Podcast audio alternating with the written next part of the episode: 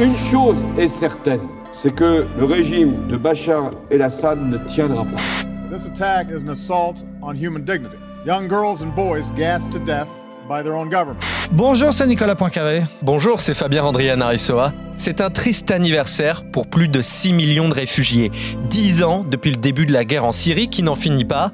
Plus de 400 000 morts plus tard. On vous explique.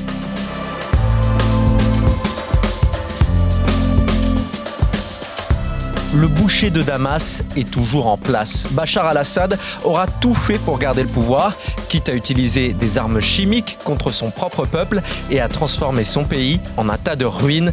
Trois bonnes raisons d'écouter ce podcast avec Nicolas. Eh ben, on va voir que depuis 10 ans, Bachar el-Assad règne par la terreur. Je vais vous raconter l'histoire d'un légiste, César, qui a réalisé 45 000 photos de détenus morts sous la torture. On va aussi parler des armes chimiques, parce que c'est une des spécificités de cette guerre et de ce tyran. Bachar a utilisé des armes chimiques contre son propre peuple, et ce sont deux journalistes français qui en ont apporté la preuve. Et puis on verra aussi que c'est une dynastie, les El-Assad. Son père s'appelait Hafez, il a régné pendant 30 ans, et son fils s'appelle aussi Hafez, comme son grand-père, et lui, il se prépare à régner.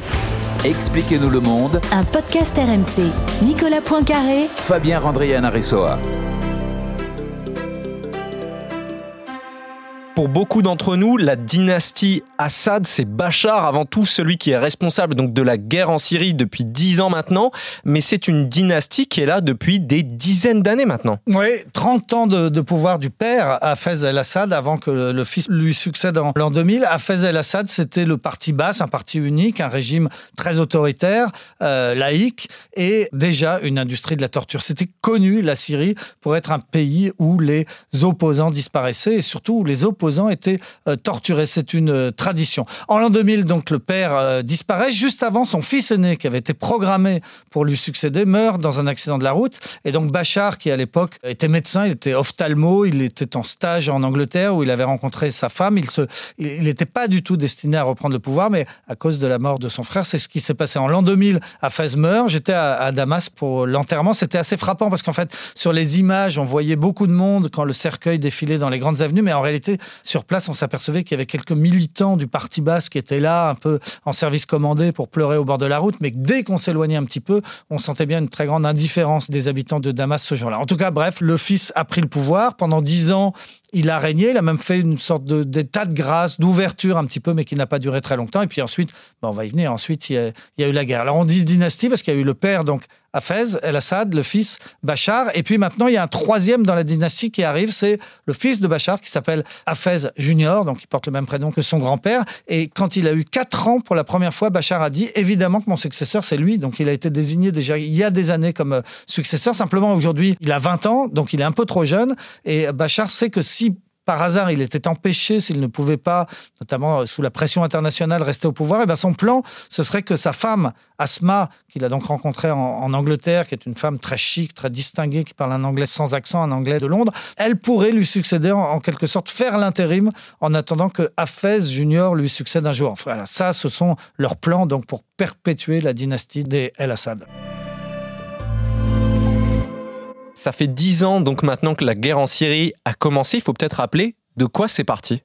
Alors c'était l'époque des printemps arabes. hein. Il faut se souvenir donc qu'en Tunisie et en Égypte, les présidents euh, Ben Ali et Moubarak avaient été balayés par quelques semaines de manifestations. On a cru que ça allait se passer de la même façon en Syrie. Ça aurait été logique. Et de fait, il y a eu le 15 mars 2011, donc il y a exactement 10 ans, euh, des premières manifestations à Damas, la capitale. Et puis surtout, il s'est passé un événement à Dera, une ville de province où des gamins, une dizaine de très jeunes adolescents, avaient écrit sur les murs Docteur, ton tour arrive. Docteur, donc c'est le surnom de, Bachar, puisqu'on sait qu'il est médecin euh, à l'origine. Et donc ces enfants ont été arrêtés pour ces simples graffitis. Ils ont été horriblement euh, torturés. Et leurs parents eh ben, sont allés à la direction de la sécurité euh, de la ville de Dera pour essayer de les récupérer. Ils sont tombés sur le chef de la sécurité qui se trouve être un cousin très proche de Bachar el-Assad et qui leur a dit avec un cynisme incroyable, vos enfants, oubliez-les, vous ne les reverrez jamais. Et mon conseil, c'est bah, allez voir votre femme pour leur faire d'autres enfants. Et puis parce que si vous le faites pas, c'est moi qui m'en chargerai de faire des enfants à vos femmes.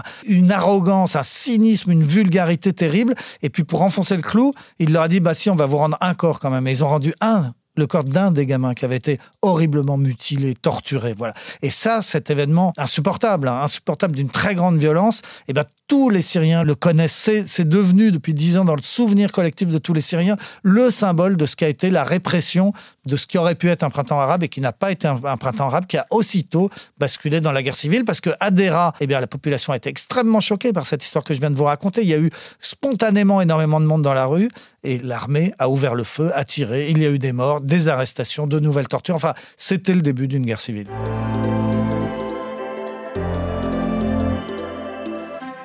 Si Bachar al-Assad a gagné le nom de boucher de Damas et que l'ONU qualifie la guerre en Syrie de pire crise depuis la Seconde Guerre mondiale, c'est qu'il y a eu des crimes complètement innommables dans cette guerre toute une série de crimes qui ont été qualifiés par l'ONU de crimes contre l'humanité, imprescriptibles. Un jour, sans doute, il y aura un procès, mais en attendant, effectivement, euh, ces crimes ont été documentés. Il y a notamment un photographe qui s'appelle César et qui a joué un rôle considérable dans la prise de conscience de l'ampleur de l'horreur en, en, Syrie. César, c'est un militaire, un photographe. Son boulot, c'est d'être légiste. Avant la guerre, déjà, il photographiait les corps à la morgue pour la documentation officielle. Et là, eh ben, dès le début de la guerre civile, on lui a demandé de photographier en masse tous les prisonniers qui mouraient dans les prisons et essentiellement qui mouraient sous la torture. Sauf que bah, ces photos, il les avait prises et puis il les a gardées euh, sur des clés USB. Puis un jour, au bout de deux ans, en 2013, il s'est senti en danger. Il a vu qu'il commençait à être repéré à force de photographier tout ça. Il a pris la fuite. Il s'est réfugié euh, à l'étranger et il a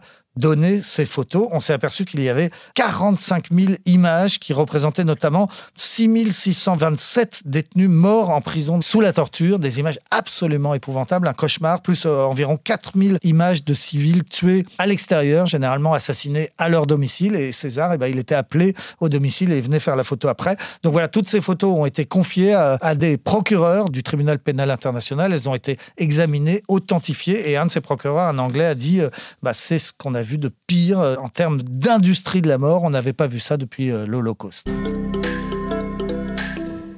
Ce qui est particulier avec la guerre en Syrie, c'est que c'est une guerre qui a été ultra documentée. Sur dix ans, il y a énormément de reporters qui sont allés sur place, il y a beaucoup de juristes qui ont étudié les documents qui ont été rapportés, et une des exactions qui est le mieux documentée aujourd'hui, eh ce sont les attaques aux armes chimiques que Bachar a utilisé contre son propre peuple. Oui, au moins une quarantaine de fois en tout, mais ce que l'on a surtout retenu, c'est euh, en 2013 des attaques au gaz sarin contre les habitants du quartier de Jobar, qui est dans la grande banlieue de Damas. Hein. Donc il a utilisé du gaz contre les, habitants de sa propre euh, capitale. Et c'est vrai qu'à l'époque, les Occidentaux, en particulier euh, Obama, le président américain, François Hollande, le président français, David Cameron, le premier ministre britannique, tous les trois avaient dit que c'était une ligne rouge. C'est l'expression qui avait été utilisée. Si Bachar utilisait du gaz, ce qui est absolument interdit. Hein. La mort par gazage est considérée comme la plus épouvantable qui soit. Enfin bref, on avait dit que ce serait une ligne rouge et qu'on attaquerait Bachar s'il l'utilisait, et il l'a utilisé.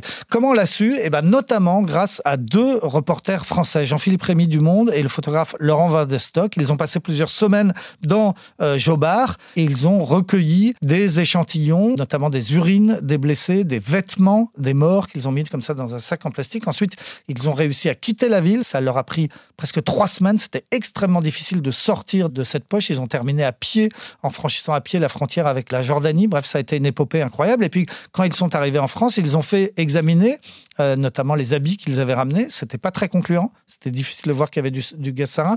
Ils ont fait examiner les, urines qu'ils avaient ramenées. C'était un petit peu plus concluant. Mais surtout, Olivier Jobard, le photographe, lui-même avait respiré ce gaz. Il avait eu des problèmes de vision pendant trois jours. Il voyait presque plus rien. Il avait presque suffoqué. Donc, il avait été lui-même victime du gaz. Si bien qu'au retour, le journal Le Monde, qui les avait envoyés là-bas, a passé un accord avec les services secrets et avec l'armée française pour que les analyses soient faites. Et on a notamment analysé le sang de Laurent Van Et là, donc, il n'y avait pas de tricherie possible, hein. il n'y avait pas de manipulation possible. S'il y avait du gaz sarin dans son sang, c'était bien la preuve que c'était utilisé. Et de fait, il y en avait. Cette histoire, ça a failli changer le cours de l'histoire. Parce que, effectivement, bah, il y avait trois chefs d'État occidentaux qui avaient dit dans ce cas-là, on attaquera. Donc, on a été très près d'une intervention occidentale. Et puis, finalement, eh ben, c'est Obama qui a reculé, qui a dit qu'il avait besoin, avant de lancer l'opération de l'accord de son Congrès. Et puis, on se doutait que le Congrès ne donnerait pas l'accord.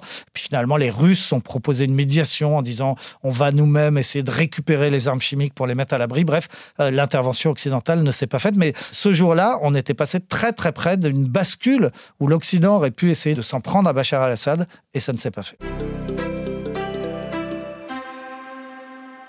À l'époque et pendant quelques semaines, tout le monde a été persuadé que effectivement l'Occident allait intervenir en Syrie. Écoutez ce discours d'Obama devant la Maison Blanche donc en 2013 au sujet des armes chimiques. Au total, plus de 1000 personnes ont été assassinées. Plusieurs centaines d'entre elles étaient des enfants, des petits garçons et des petites filles gazés par leur propre gouvernement. Cette attaque est un assaut contre la dignité humaine et après avoir délibéré de manière très vigilante, j'ai décidé que les États-Unis devraient engager une action militaire contre de cibles syriennes même s'il n'y a pas eu cette intervention occidentale pour répliquer aux armes chimiques, à un moment, Bachar el-Assad avait perdu le contrôle de son territoire. Comment est-ce qu'il a fait pour se maintenir en place?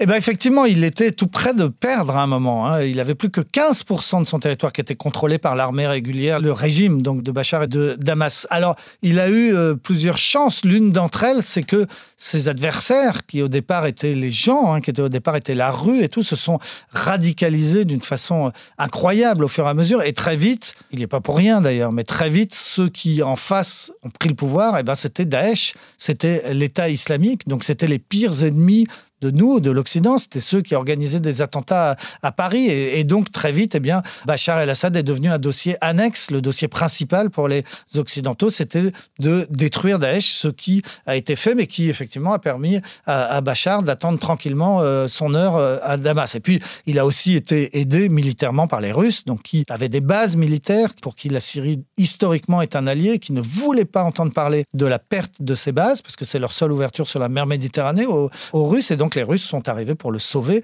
Il a aussi eu l'appui de Téhéran et de l'armée régulière euh, iranienne. Donc ça fait beaucoup de monde. Hein. Ça fait beaucoup d'armées qui sont venues l'aider. Les Russes, les Iraniens, les Américains étaient aussi au sol. Les Kurdes au nord ont pris une partie du territoire. Les Turcs ont pris le contrôle de la frontière. Enfin bref, la Syrie est contrôlée maintenant par beaucoup de monde et pas que Bachar el-Assad. Mais lui, bah, ça lui a permis de passer à travers les gouttes et de rester au pouvoir jusqu'aujourd'hui.